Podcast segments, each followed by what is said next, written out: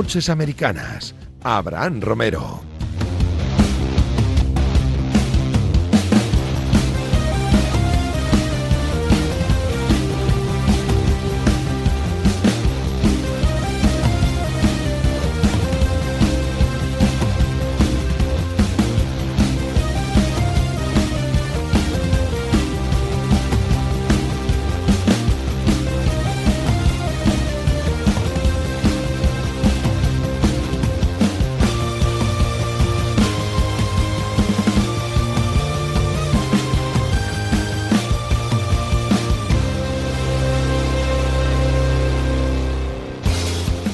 Nueva semana de NFL, semana importante, una de las más importantes del año, fuera de la temporada, fuera de los partidos, fuera de la agencia libre, toca draft, toca elegir a los universitarios y toca cambiar a lo mejor, quién sabe, el futuro de muchos estudiantes y el futuro de muchas franquicias. Para eso estamos aquí, para eso van a elegir a los mejores proyectos de las universidades de Estados Unidos. Álvaro Rodríguez, ¿qué pasa?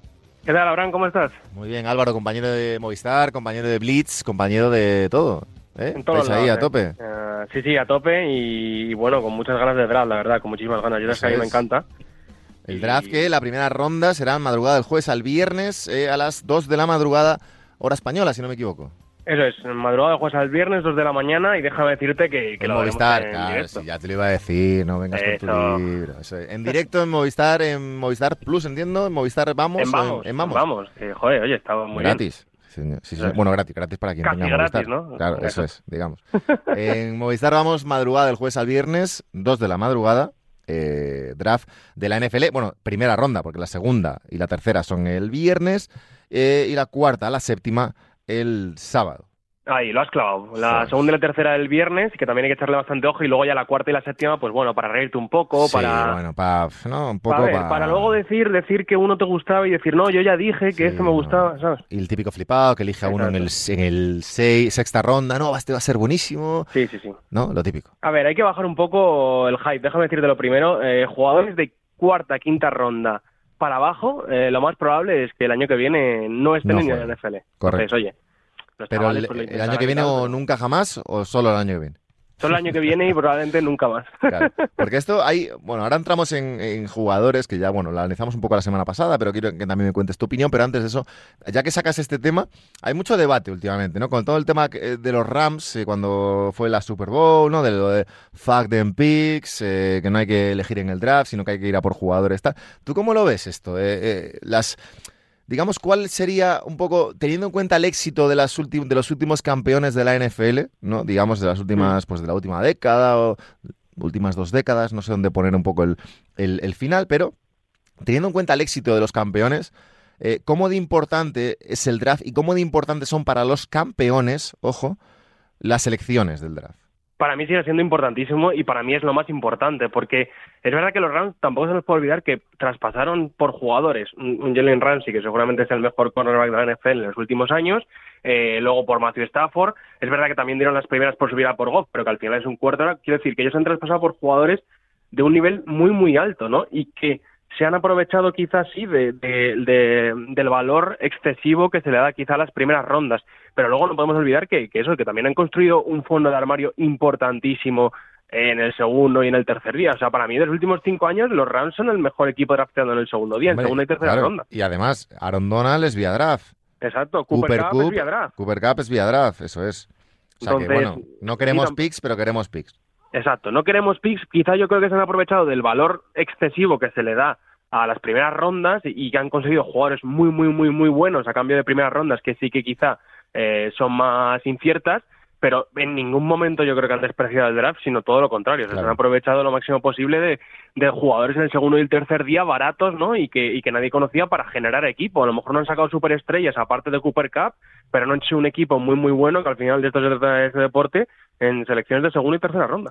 Claro, es que además eh, veía una publicación aquí en bueno, en unas cuentas de estas de, de NFL de, sobre el draft, eh, hablando del, del- de los picks número 3 de los últimos años, por ejemplo, ¿no? De 2017 a 2021. 2017, eh, el de Solomon Thomas de, de los Niners. Sam Darnold, 2018. Coonan Williams, ambos en los, de los Jets, eh, 2019. Eh, Jeff Okuda, el cornerback en 2020 por los Lions, y Trey Lance, que todavía no ha, no ha explotado, digamos, en los Niners. Es decir, Hmm. que muchas veces hay un hype eh, tremendo, sobre todo con las primeras, ¿no? Con, no solo con la primera ronda en sí, sino con el top 10 o tal, porque es evidente que ahí pues hay un talento diferencial si lo pillas, pero también hay la posibilidad de que des mucho a cambio de ese pick y luego pues no, no, no consigas eh, lo que buscas. Eso es lógico. Totalmente, totalmente. Y, y ahí está el riesgo, ¿no? Y ahí está también lo bonito del draft, ¿no? Que muchas de las cosas que desde fuera pueden parecer claras, desde dentro no lo son tanto, que al final tenemos que recordar que parte muy, muy importante mm, del draft, mm, te diría más del 50%, que es actitud y lesiones, a nosotros desde fuera nos pasan totalmente desapercibidas, Claro. y solo tienen esa información los equipos NFL,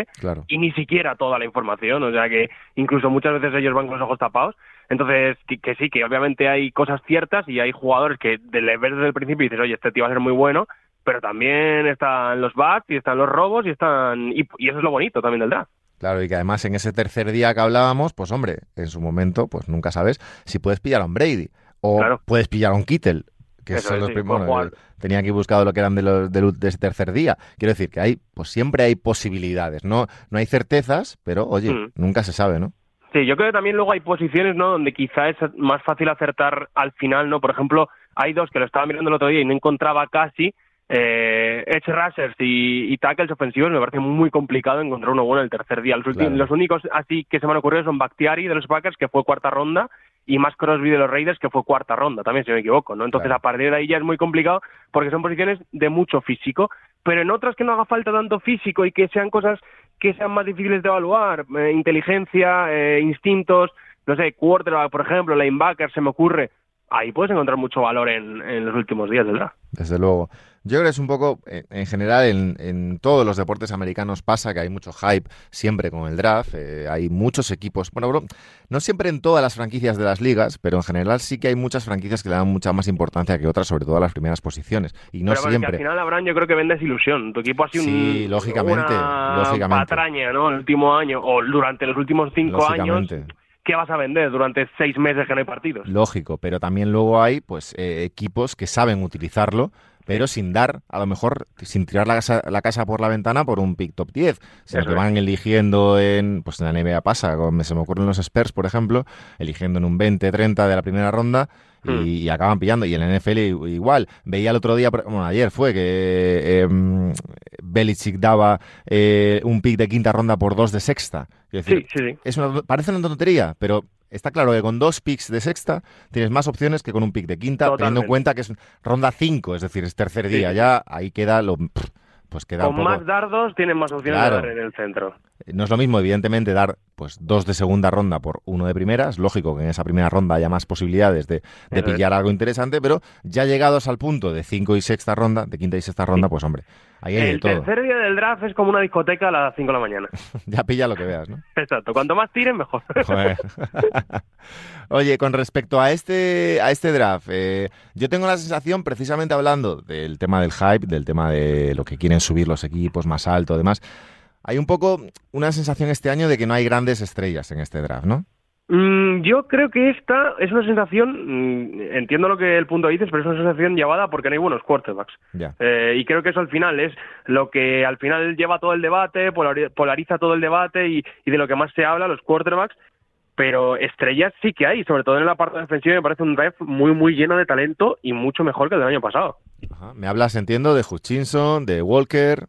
Sí, de Walker, de, de Hutchinson, de Thibodeau, por ejemplo, en, en la línea defensiva. Eh, Na- Nakobe Dean, el linebacker de, de Georgia, a mí me encanta, me parece un grandísimo jugador. Y luego los cornerbacks, ¿no? Derek Stinley, eh, Sos Garner, el safety Kyle Hamilton. Creo que en defensa, en todas las posiciones, eh, hay mucho, mucho talento. Y que es verdad que sí que están pasando un poco por alto porque no hay quarterbacks Claro. de nivel como el año pasado. O sea, teniendo en cuenta que los primeros equipos que van a elegir es el número uno es para Jacksonville, segundo para Detroit eh, Lions, eh, Houston Texans, New York Jets, Giants en el 5, eh, Jets en el 6, eh, Giants otra vez en el 7, Falcons en el 8, Steelers, en- perdón, Seahawks en el 9 y, y Panthers en el 10. Son equipos eh, pues que, digamos, necesitan varias piezas para cambiar un poco su realidad, su día a día, pero esas piezas defensivas de las que tú hablas, que entiendo que van a salir la mayoría, la inmensa mayoría, en el, en el top 10, por ejemplo, veo aquí Walker eh, aparece para ESPN en el 1 con Hutchinson en el 2 y Stingley en el 3 y Neil en el 4 y Thibodeau, que lo comentabas también, en el 5. Esas piezas defensivas cambian realmente, pueden cambiar la realidad de estas franquicias, que son de las peores ahora mismo de la NFL. Buena pregunta. Yo creo que no, porque entiendo que vas por si hay un Chase Young, si hay un, un Nick Bosa, un Joe. No, o, bueno, a ver, eh, Jacksonville, por ejemplo, pues a ver, ya conocemos lo que tiene. Tiene en, en ataque al, número uno del último año. O sea, ya en, eh, tiene piezas, pero digamos que a lo mejor son franquicias que necesitan piezas defensivas para dar un salto de nivel o, no les serviría tampoco con eso. Yo creo que no les serviría. Yo creo que, que son franquicias todas, ¿no? Eh, no ha habido ningún equipo que sea eh, por ejemplo, por accidente, ¿no? Y que, es un equipo que, que, por muchas lesiones haya estado abajo, pero tenga talento. Yo creo que son eh, todas las franquicias, o por lo menos las del top 5, equipos que necesitan muchas piezas para sumar. También te digo, por ejemplo, Jets tiene el 4 y el 10, Giants tiene el 5 y el 7, ¿no? Si de ahí sacas un par de jugadores eh, ya no te digo estrellas, un par de titulares muy, muy buenos, lo mismo sí que te puede cambiar el, el rumbo de la franquicia. Pero volviendo un poco al hecho de, sobre, todo lo que hemos visto en los últimos años, los, los pass rushers que te pueden cambiar una defensa como John, como Bosa, eh, como Garrett, no me parece que este año haya uno, y si quieres empezamos a hablar por ahí. Sí, sí, sí, no, cuéntame, cuéntame, sobre todo por... Me interesa sobre todo, ya te digo, saber si realmente este draft puede cambiar la realidad de algunas franquicias. A ver, yo, yo insisto, yo, yo creo que, que sí. No sé si hay un jugador diferencial en, en, la posición, sobre todo de Edge, pero sí que creo que la puede haber en otras posiciones. Es que en la, la de Edge es una posición complicada porque ahora mismo tú lo has dicho, Trayvon Walker, el jugador de Georgia, es el, mm, por las apuestas, el número uno, el candidato número uno para salir en el pick número uno. Es un jugador que mm, la Combine hizo unos números atléticos buenísimos, pero luego te puedes ver sus partidos, partido a partido, y es que apenas tiene eh, producción, apenas tiene sacks, apenas tiene jugadas de impacto, ¿no? Y, es candidato al número uno. Hutchinson eh, ha sido, pues sin duda, una de las sensaciones del año pasado en college, en la Universidad de Michigan. Eh, tuvo un, si no me equivoco, 14 sacks, llevó al equipo a los playoffs, fue finalista al Heisman Trophy, que es el, MVP universitario. Y aún así, parece que se nos queda un poco corto atléticamente para la NFL, ¿no? Y luego Thibodeau lleva siendo candidato a número uno prácticamente dos años, se lleva hablando muchísimo de él y es otro de esos jugadores a los que para mí les ha pesado el tiempo, que, que se han quedado, se han tenido que quedar obviamente años de más porque del draft eh, no es como la NBA, por lo menos tienes que estar tres años, ¿no? Desde que saliste del instituto para salir a la NFL y, le ha acabado pesando y al final se le, se le ha acabado sobreanalizando, ¿no? Y sacando cosas que quizá eh, si hubiesen tenido una última temporada muy, muy, muy buena, no estaríamos hablando de eso. Claro. Es que, por ejemplo, lo analizaba estos días, yo al final, pues, el equipo al final que más sigo son los Chiefs, un poco por, por eh, bueno, por, por cariño a Mahomes, un poco por lo que me gusta y demás, pero yo analizaba este draft, los Chiefs que van con, con 12 picks en todo el draft, pues, que son muchísimos, Y, tienen que sustituir principalmente a Tyreek Hill. Al final mm. necesitan un poco ese playmaker, ¿no? Y en, en, ESPN, por ejemplo, leía esta mañana que, bueno, valoraban eh, la opción de subir desde, tienen eh, dos a final de la primera ronda, creo que son 27 mm. y 29, hablo de memoria ahora mismo. El 29 y el 30. 29 y 30, eso es y hablaban de subir hasta el, pues intentar, pues mitad de ronda más o menos, 12, 13, un poco mm. para ir a por Jameson Williams, ¿no? El, el, wide receiver de, de Alabama. Eh, que dicen, yo no sigo tanto, no sigo, bueno, veo el, un poco de playoffs y ya está, de la NCA, un poco que para sustituir la eh, velocidad y la explosividad de, de Tyree Hill. Eh, un poco hablando del jugadores que pueden cambiar realidades de franquicias. Los Chiefs está claro que después de la salida de Hill, eh, estamos hablando de unos candidatos evidentes a la Super Bowl, pero necesitan ese, ese tipo de jugador. ¿Sería Jameson Williams ese tipo de jugador? Es muy buena pregunta y, yo creo que la respuesta es no. O sea, no hay.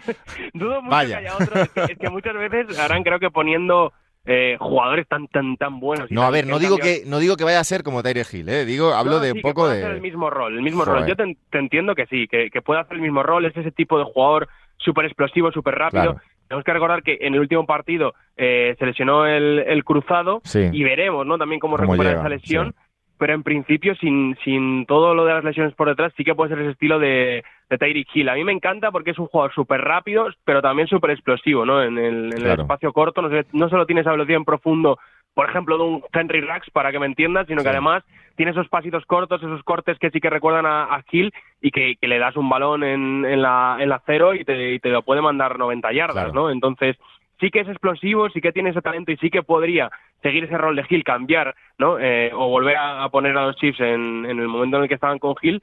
Ahora, mm, lo que te volví a decir al principio, veremos cómo están los exámenes médicos. Y sobre todo, bueno, veía aquí receptores, eh, no sería, digamos, el, el mejor receptor de la clase, el mejor receptor hablan de Drake London, de USF. Sí, a, mí es, una clase donde hay muchísima disparidad entre gente que, que ve college. Yo lo, veía con Rubén, con, con Alejandro, con, con Montoro de Root Running. Cada uno tenía en el uno a uno, en el 4 al otro, y yo entiendo perfectamente que, que, para ellos, por ejemplo, para mí Drake London sí que era el 1, pero Rubén, que si no me equivoco, le tenía el 5, ¿no? Claro. Entonces, hay tanto talento y, no hay tampoco un llamar Chase como había el año pasado, ¿no? Que se diferencie tanto eh, de los otros, que, sí que puede haber, que puede ser un poco más de estilo. Drake London es el, típico receptor grande de toda la vida, receptor número uno, al que le lanzas un melón y te lo baja, ¿no? Tiene un, un control corporal muy bueno, quizá no tiene la velocidad en profundo que tienen otros, ¿no? Porque es bastante grande, pero sí que corre las rutas muy bien y hay que decir que es un tío que, que en su primer año en USC jugó, compaginó baloncesto y fútbol, ¿no? El siguiente año fue el año de la pandemia, o sea que tampoco estuvo eh, al 100% centrado en el fútbol, digamos, o al 100% con todas sus capacidades ahí y este año pasado es el primero que ha, que ha podido estar eh, a tope y yo creo que en ese también, en, ser un jugador joven, poco probado y todo lo que tiene por recorrer, es donde están un poco las esperanzas puestas en él. Y luego los dos receptores de Ohio State, eh, Jared Wilson y Chris Olave, que aparecen eh, también en esa mitad de primera ronda.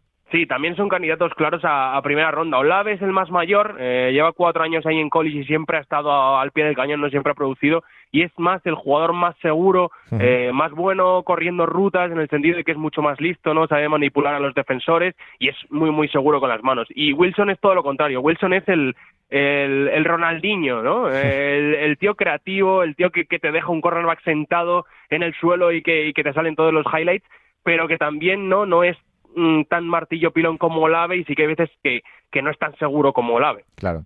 Y luego, eh, hablábamos, bueno, hemos hablado de defensas, de receptores, pero al final, pues un poco por curiosidad del público también, eh, dirá la gente, oye, ¿dónde están los quarterbacks? ¿No? ¿Dónde están los quarterbacks en esta, en esta primera ronda? Aparece Malik Willis, aparece Kenny Pickett, eh, que lo tengo aquí en uno de los mocks en el número 10, pero veremos. Y Malik Willis estaba bastante más atrás, lo había visto por ahí en el 19, si no me equivoco. No, en el 20, en el 20 por los hmm. Steelers, veremos. Eh, Pickett y Willis, parecen los dos, no sé si hay alguno más, si tienes alguno más por ahí apuntado.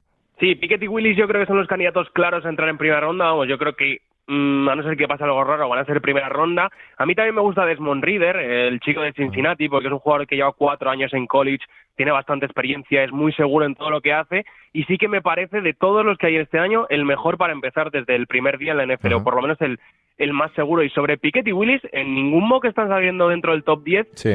Pero, tío, yo no me fío. ya, es que luego, la gente se... Exacto. claro, es que al final... Bueno, es verdad que, a ver, Jaguars no va a elegir a un quarterback. Eh, Lions... Espérate Panthers, espérate Seattle, espérate algún traspaso. Yo no lo descartaría. Bueno, eh, ¿mejor jugador de este draft, Álvaro? Para mí, Evan Neal, el tackle de Alabama. Evan Neal, tackle de Alabama, que sale el 4 por los Jets. Veremos. Eso es. Veremos qué pasa. Álvaro Rodríguez, un placer. Te estarás en directo, ¿no? En Movistar ahí a tope. Estaremos, estaremos ahí en directo en Movistar. Te veremos madrugada el jueves al viernes, 2 de la, de la madrugada aquí en España. En Movistar vamos, draft de la NFL, primera ronda del draft de la NFL que dura todo el fin de semana. Es muy larguito. Un abrazo, Álvaro, cuídate mucho. Abrazo, hasta Abrazo. Nosotros nos vamos, madrugada del martes al miércoles de la semana que viene, aquí en Radio Marca, un nuevo Noches Americanas. Un abrazo.